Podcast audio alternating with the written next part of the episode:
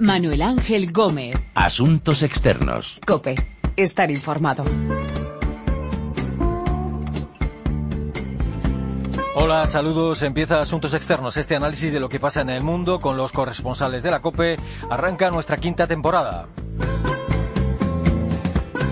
Y vamos a comenzar septiembre, comenzamos esta quinta temporada prestando mucha atención a lo que está pasando en Europa, que se está viendo desbordada por la ola de refugiados e inmigrantes que están llegando después de haber cruzado como han podido el Mediterráneo. En lo que va de año han sido 350.000 los que han cruzado desde África y Oriente Próximo. La mayoría llega a Grecia o a Italia y después van atravesando países de Centro Europa hasta llegar a su destino. De esta llegada masiva de inmigrantes a los países de la Unión Europea, de lo que están haciendo los gobiernos de estos países, vamos a hablar con nuestros corresponsales en Berlín, París, Roma, Atenas y Rabat. Y nos vamos primero a Alemania. Wir wenden uns mit der ganzen Härte unseres Rechtsstaates gegen die, die unsere Menschen, die andere Menschen anpöbeln, die andere Menschen Wir sehen also, dass die Schlepperbanden immer brutaler und skrupelloser Son más de 350.000 los inmigrantes y refugiados que han saltado a Europa desde el 1 de enero y muchos de ellos miran hacia Alemania. Se ha convocado una reunión urgente de ministros del Interior de la Unión Europea, aunque no se celebrará hasta dentro de casi dos semanas. La canciller alemana Angela Merkel ha insinuado que si no asumen todos los gobiernos sus responsabilidades, se puede poner en duda la libre circulación de personas en la Unión Europea, se puede poner en duda el acuerdo de Schengen. Escuchábamos a los inmigrantes en la estación de Keleti, en Budapest gritando que querían ir a Alemania, a Merkel advirtiendo de que van a utilizar todo el poder del Estado contra quienes ataquen a los refugiados, sonidos de la construcción en Hungría de la Valle en la frontera con Serbia y a la ministra de Interior de Austria asegurando que los traficantes de inmigrantes actúan cada vez con menos escrúpulos. Berlín, Rosalía Sánchez, saludos. Hola, ¿qué tal? ¿Qué tal? ¿Qué propone Merkel? ¿Qué soluciones da para responder a esta llegada masiva de refugiados? Bueno, en el plano nacional se está preparando un gran paquete económico para ayudar a los lender y a los municipios que son los que reciben y los que tienen que hacerse cargo, digamos, de la mayor parte de los gastos de la gestión de todos los refugiados que van llegando, que se multiplica la cifra constantemente. El Gobierno federal hace un cálculo que a final de año habrán llegado a Alemania 800.000 refugiados probablemente aumente todavía hasta un millón. Entonces se está ocupando el gobierno de proveer todo el dinero que hace falta para, al menos hasta fin de año, poder atender a estas personas. A nivel europeo, Merkel lo que está pidiendo es una política europea común que se homologuen los criterios de asilo en, todos los países europeos, que se diferencie el asilo político de los inmigrantes económicos, de la inmigración ilegal que viene por motivos económicos y pide cuotas vinculantes, es decir, que se reparta entre todos los países eh, la carga de, los refugiados que vienen a Europa y que esas cuotas se hagan cumplir. La canciller alemana eh, casi ha llegado a decir que peligra Schengen, que peligra la libre circulación de personas en la Unión Europea si no hay un reparto de refugiados por cuotas. Sí, bueno, es una forma de presionar sobre todo al gobierno de Reino Unido, también a los países del este que por ahora no están cumpliendo con sus cuotas. Bruselas ya eh, realizó a principio del verano una propuesta de cuotas y, bueno, Alemania lo está cumpliendo con creces, España también está cumpliendo con su parte, pero hay países que se niegan, que ahí están las cuotas, pero que ellos dicen que no.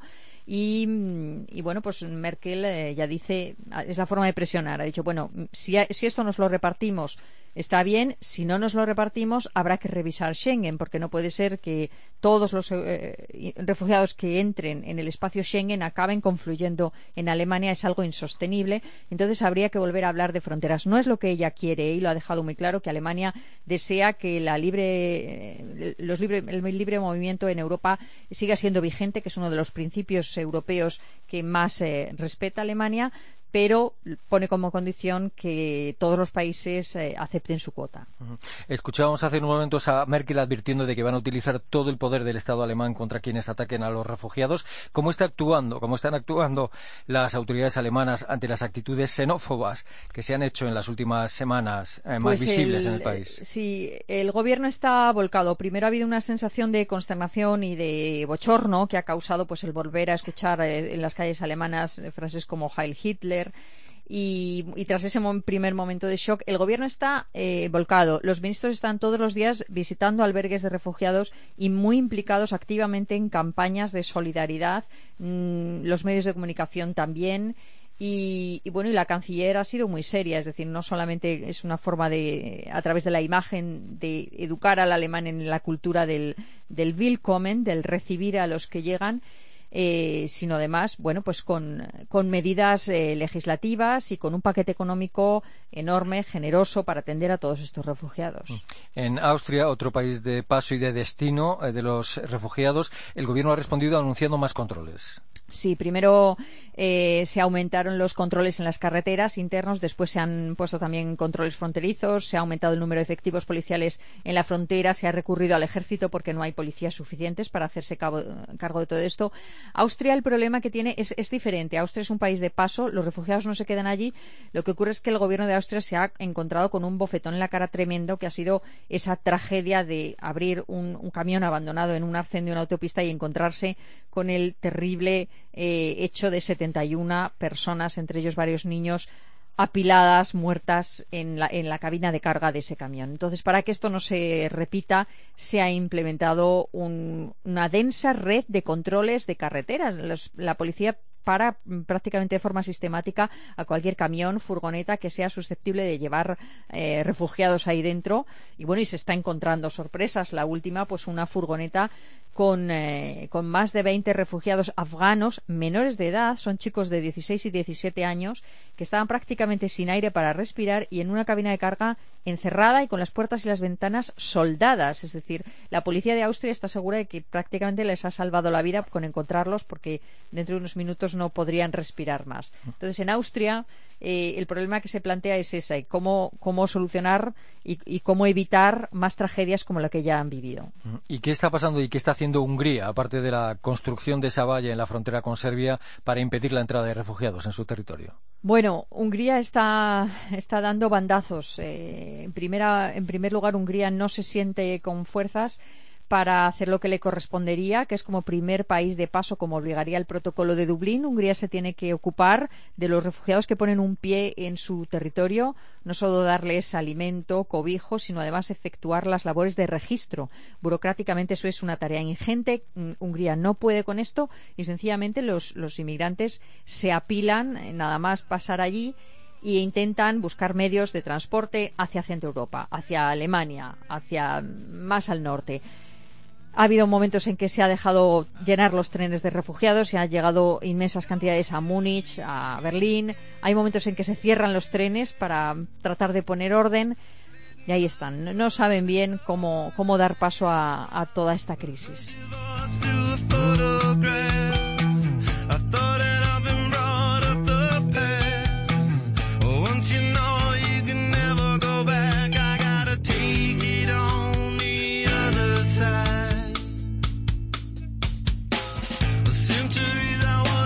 Francia, uno de los puntos calientes está en las orillas del Canal de la Mancha. Miles de personas sin papeles tratan de cruzar el Eurotúnel en dirección al Reino Unido. Se han puesto más vallas, hay más policías.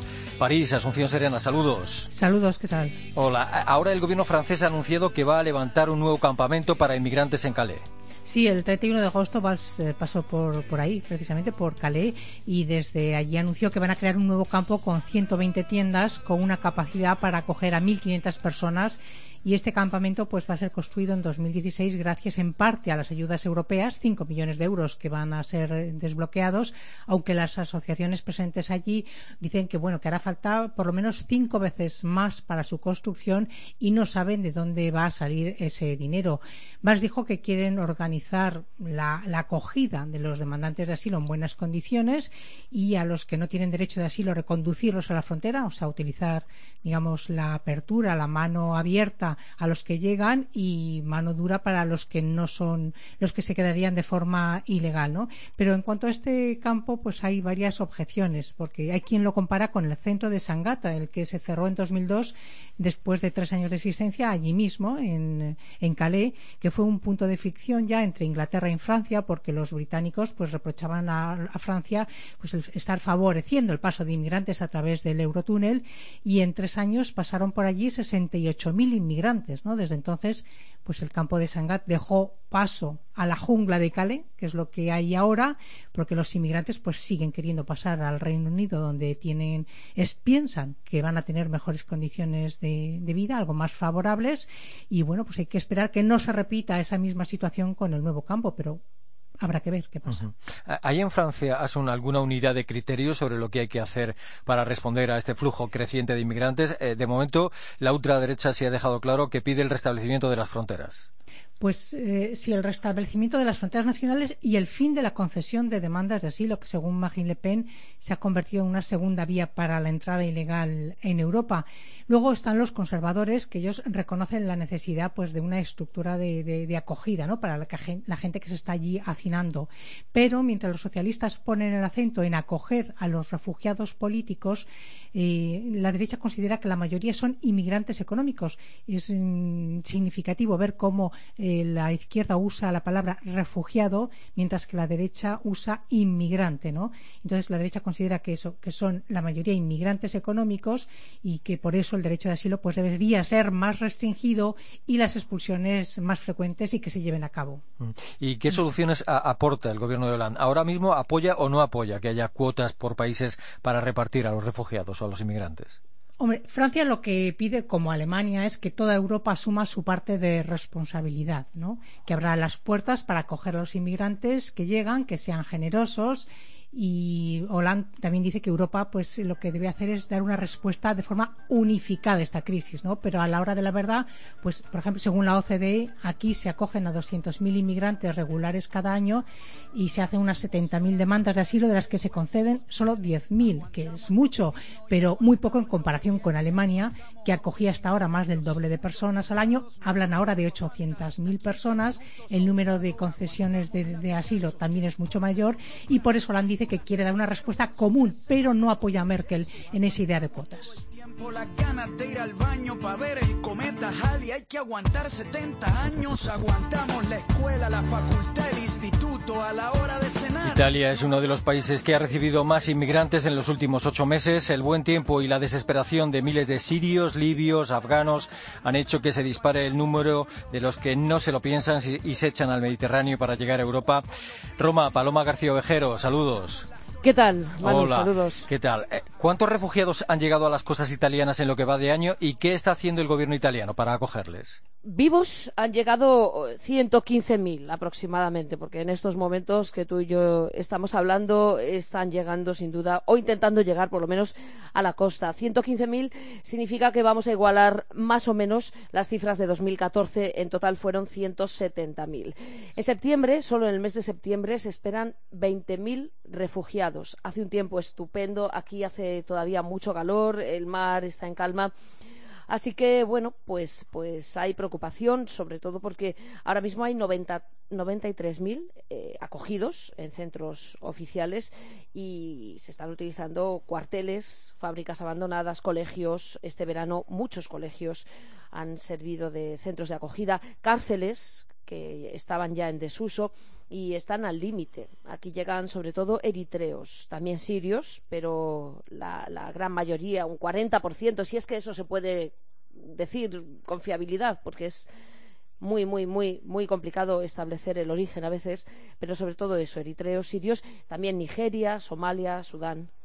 ¿Algunos de estos inmigrantes se quedan en Italia o solo es un país de paso hacia el norte de Europa? Muchísimos se quedan. En gran parte son acogidos temporalmente eh, por supervivencia, llegan en unas condiciones eh, infrahumanas, pero sobre todo en unas condiciones físicas que les hace imposible eh, casi casi ni, ni, siquiera subirse a bordo de un camión. ¿no? Tienen que pasar muchas veces semanas hasta que recuperan las fuerzas. Cuentan los de Médicos Sin Fronteras, las ONGs, los de San Egidio, que se ocupan de ellos en primera persona, que a veces han eh, ¿cómo te diría? o sea, se han dejado literalmente la vida en llegar y, lo que les queda es un hálito. Entonces, esa extenuación eh, necesita semanas para, para, para, volver a, hacerles caminar. Pero bueno, mm, muchos eh, utilizan Italia como tierra de paso. Esa es la, la, meta inicial. Después tienen que ir cambiando de planes y llegar hasta donde les dejen. En el sur de Italia, en Sicilia, en Calabria, te lo puedo contar porque lo he visto, vagan por los campos recogiendo las semillas tiradas en las cosechas. Muchos son atropellados en la carretera porque son de piel oscura y no les ven. Y están como zombies, tantos y tantos y tantos, se quedan como tocados de por vida mentalmente, con la mirada vagando, no llegan a aprender el idioma porque no llegan ni siquiera a interactuar con, los italianos, ¿no? Se quedan solos en el mundo y, no van a ningún sitio. Acaban en un hospital. La sarna ha vuelto a Italia, por ejemplo.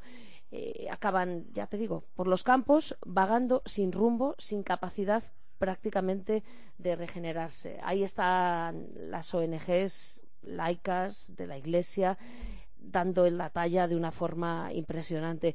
Pero la realidad es que la mayoría de los que llegan oficialmente tienen derecho a algún tipo de protección internacional, porque vienen de la guerra, porque vienen de las persecuciones. Luego se ha detectado que está aumentando el número de marroquíes que vienen aquí por el cierre de la frontera con España. Son pocos todavía, pero antes no llegaban, ahora empiezan a llegar. Y sobre todo, Manu, está aumentando el número de menores no acompañados. Muchos de ellos son egipcios, un país que en teoría no tendría derecho a esa protección internacional, pero como son menores de 18 años, pues la ley impide expulsarlos y eso lleva a sus padres o a veces a ellos mismos, porque cuando hablamos de menores hablamos también de chavales de 15, 16, pues a intentar esta aventura que consiste en, una posibilidad entre un millón.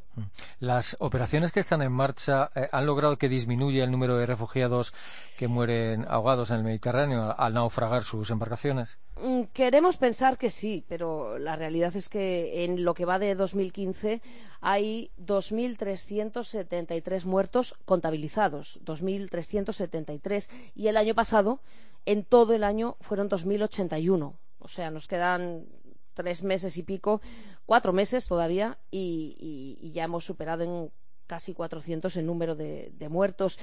A veces es imposible porque, lo sabes, son barcas que, no se sabe ni en qué condiciones salen, ni si salen o no salen, si llegan. La alcaldesa de Lampedusa, la famosa ya Giussi Nicolini, ha denunciado aquí públicamente en el Vaticano, en aquel encuentro de alcaldes de todo el mundo, que lo que está permitiendo la Unión Europea es un genocidio. Y lo dijo con estas palabras estamos asistiendo impasibles a un genocidio. Que el mar Mediterráneo es un cementerio lo ha dicho hasta el Papa Francisco en numerosas ocasiones. Pero ahí están la Marina italiana, la Guardia Costera, las lanchas de la Capitanía de los distintos puertos, sobre todo de la isla de Sicilia, los eh, mercantes la realidad es que mientras en el norte de Italia crece la xenofobia y cada vez tiene más apoyos la Liga Norte, en el sur la gente se deja la piel. Es una forma de vida rescatar a, los demás. Y el Papa al que mencionabas ha hablado en los últimos días de lo que está pasando en Europa y en el Mediterráneo. Sí, continuamente. En el último Ángelus, por ejemplo, el Papa defendía que estos crímenes ofenden a, a la entera familia humana y pedía por los inmigrantes que sufren y por los que mueren. Y también esta semana ha escrito una carta con otro motivo a la provincia de Piacenza en la que subrayaba en el corazón de Europa solo puede haber hermandad entre los pueblos si existe una civilización abierta a Dios. Aquí duele. Fue el primero que dijo aquello de vergüenza, vergüenza. Y va a hacer dos años de aquel naufragio de los trescientos y pico muertos sin que nada realmente importante haya cambiado.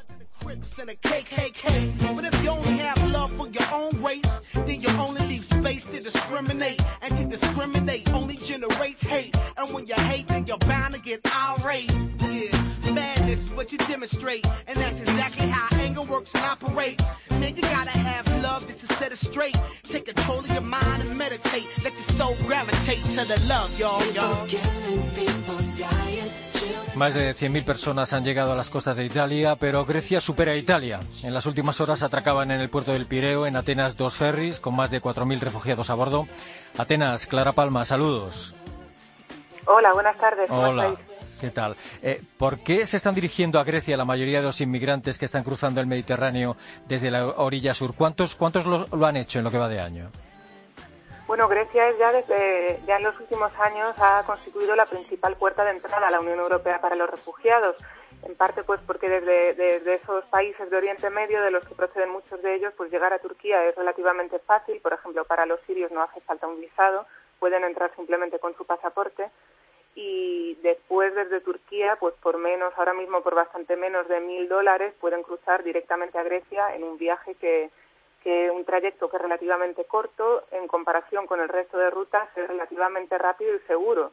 Eh, bueno, incido en ese relativamente porque esta misma mañana pues han muerto al menos 11 personas en un naufragio cerca de la isla de Kos.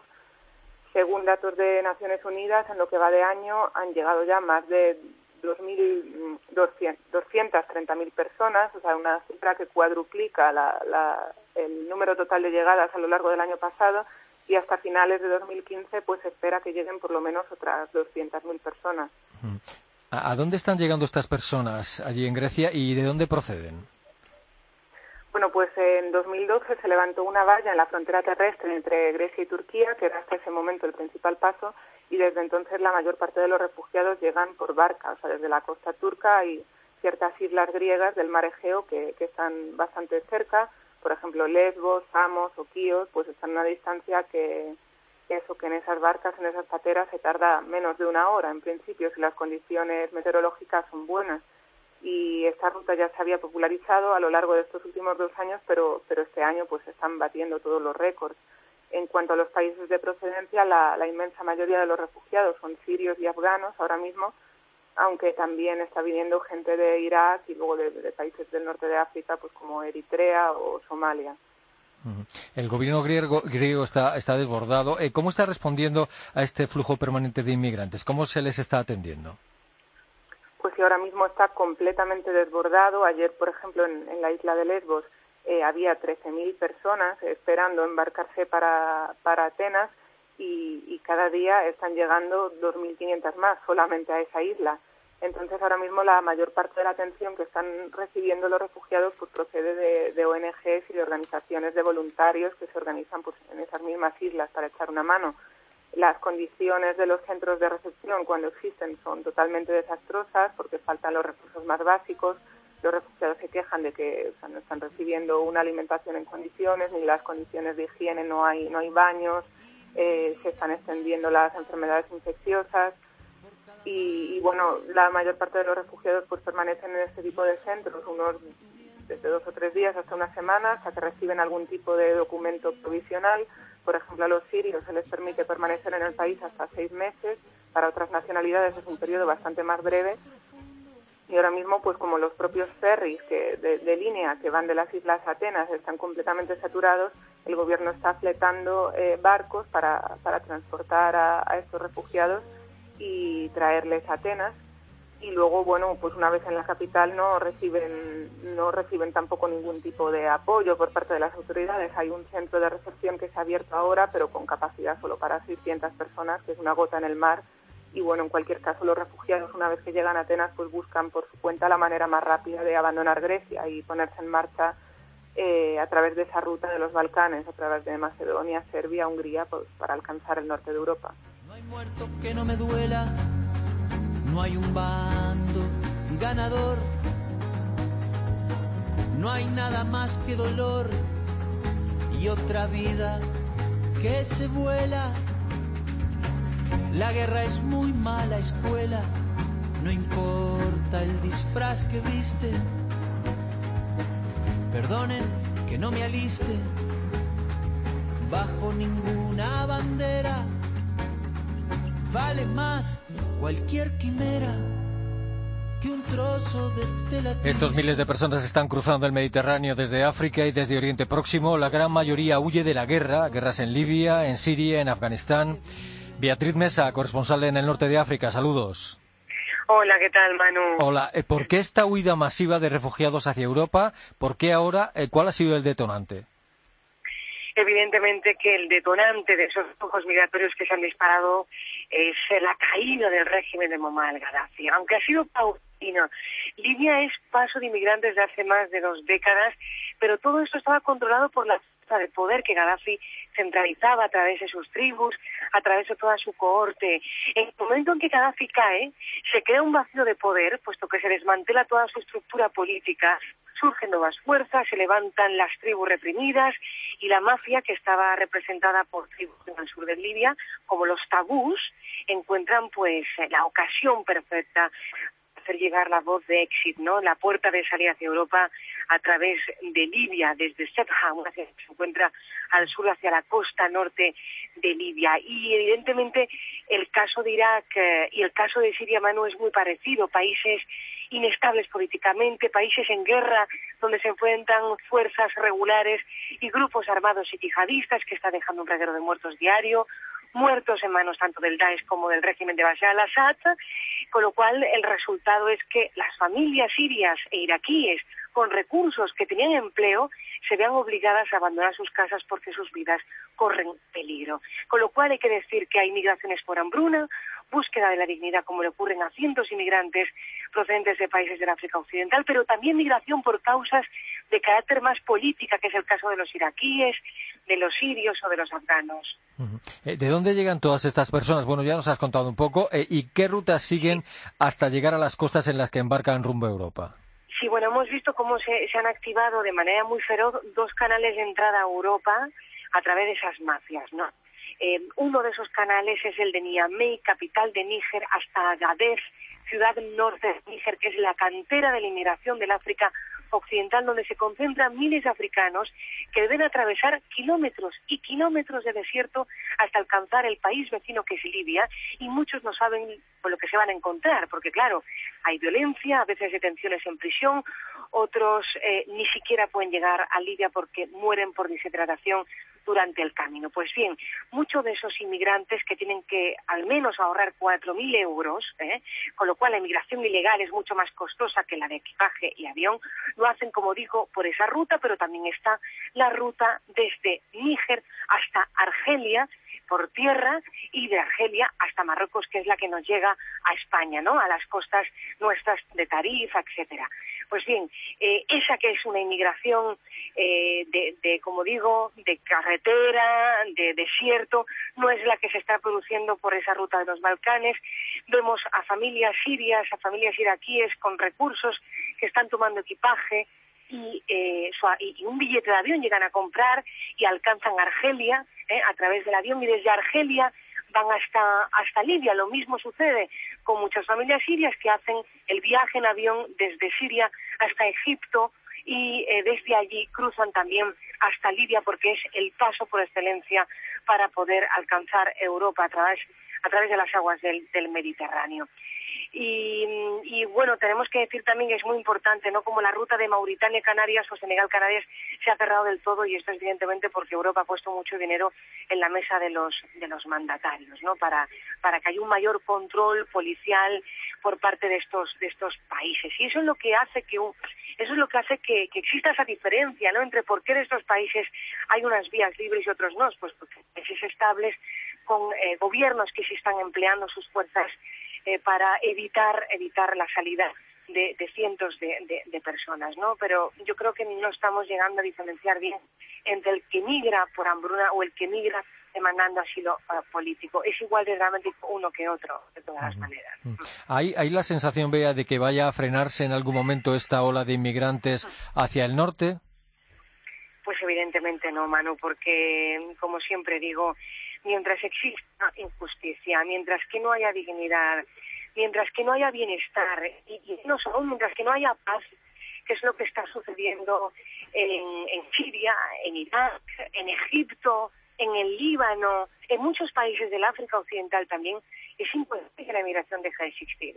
Mientras que siga habiendo, uh, habiendo hambruna, evidentemente que habrá flujos migratorios que intenten eh, buscar otro porvenir fuera de sus fronteras, porque hay que decir algo también, entre migración sur-sur, que es la de los mismos países del África Occidental. Hay muchos de Costa de Marfil que intentan buscar su vida en Egipto, ¿no? Por ejemplo.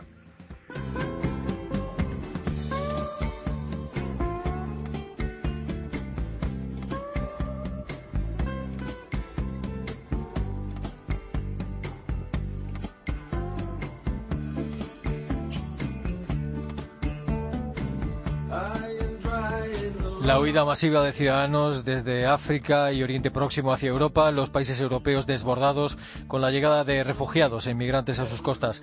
Hemos hablado de ello con nuestros corresponsales, con nuestras corresponsales en Rabat, Atenas, Roma, París y Berlín. Recuerden que nuestra dirección de email es asuntosexternos.cope.es y que también estamos en Twitter, Asuntos Externos todo junto. Volvemos la semana próxima con Asuntos Externos aquí en cope.es.